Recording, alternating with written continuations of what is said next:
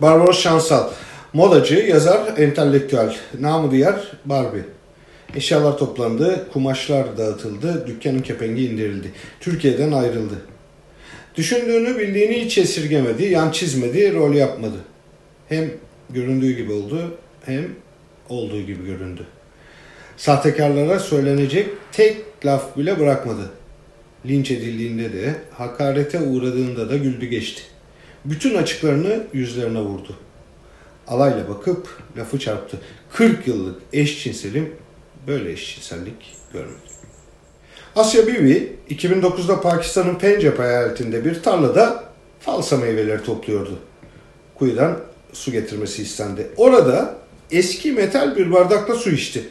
Bunu diğer işçiler görmüştü. Ona pis bir Hristiyan kadının Müslümanların içtiği kuyudan su içmesinin yasak olduğu hatırlatıldı. Komşuları ve çiftçiler zaten dinini değiştirsin diye baskı yapıyorlardı. Aşağılamalardan sonra tartışma çıktı. Bibi'yi İslam'a ve peygamberine hakaret ettiği gerekçesiyle resmi makamlara şikayet ettiler. Bir grup evini bastı, onu ve ailesini dövdü. Soruşturma açıldı, tutuklandı. 8 yıl cezaevinde kaldı. Ancak beraat etti.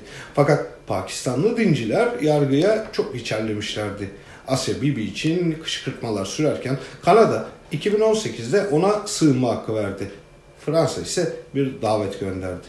Paris Belediye Başkanı Anne Hidalgo geçen yıl Asya Bibi için yapılan gösterilere de katıldı.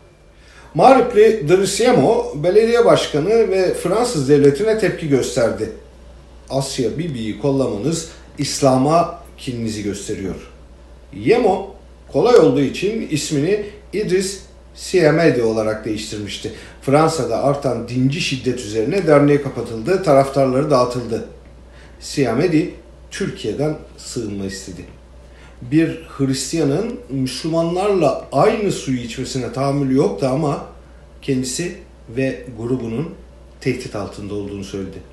Sosyal medyadan müminlerin emiri dediği Erdoğan'da etiketleyerek iki dilde Türkçe ve Fransızca Türkiye Göç İdaresi'ne başvurdu. Aslında şaşırtıcı değildi.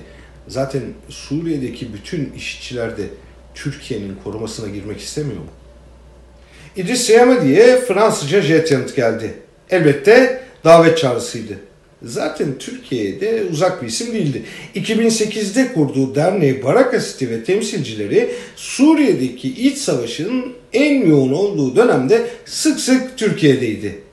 Antep'te Baraka City'nin Türk direktörleri Suriye'ye lojistik destek sağlıyordu.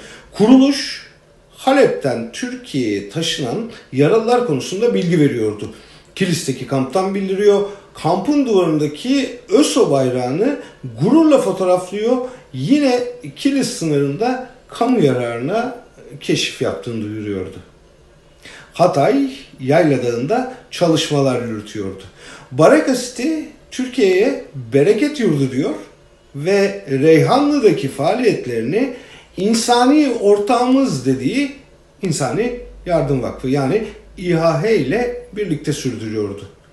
Kurumun Rakka IŞİD'in elindeyken yardımlarını örgütle aralarında hiç sorun yaşanmadan bölgeye nasıl ulaştırdığı muammadır.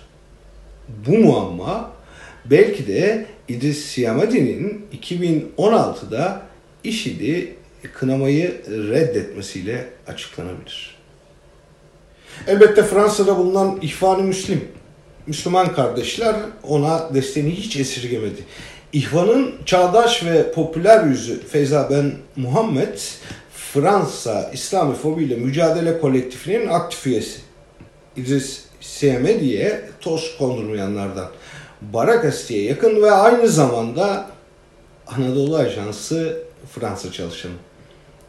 Siyemedi'nin e, Türkiye'deki devlet kurumları ile muhabbeti biraz daha anlaşılır oluyor. Türkiye'ye geleceğine hiç şüphe yok. Bu aynı zamanda yeni Türkiye'de kimlere saygı duyulduğu konusunda da bilgi veriyor. Yazarı, gazetecisi, akademisyeni, sanatçısı ve modacısını barındırmayan ülkenin yeni iklimde kimlere kucak açtığı meçhul. Şahsımın Kareli Ceket Sultanlığında İdris in, Barbaros out. Erdoğan medeniyetini selamlayın.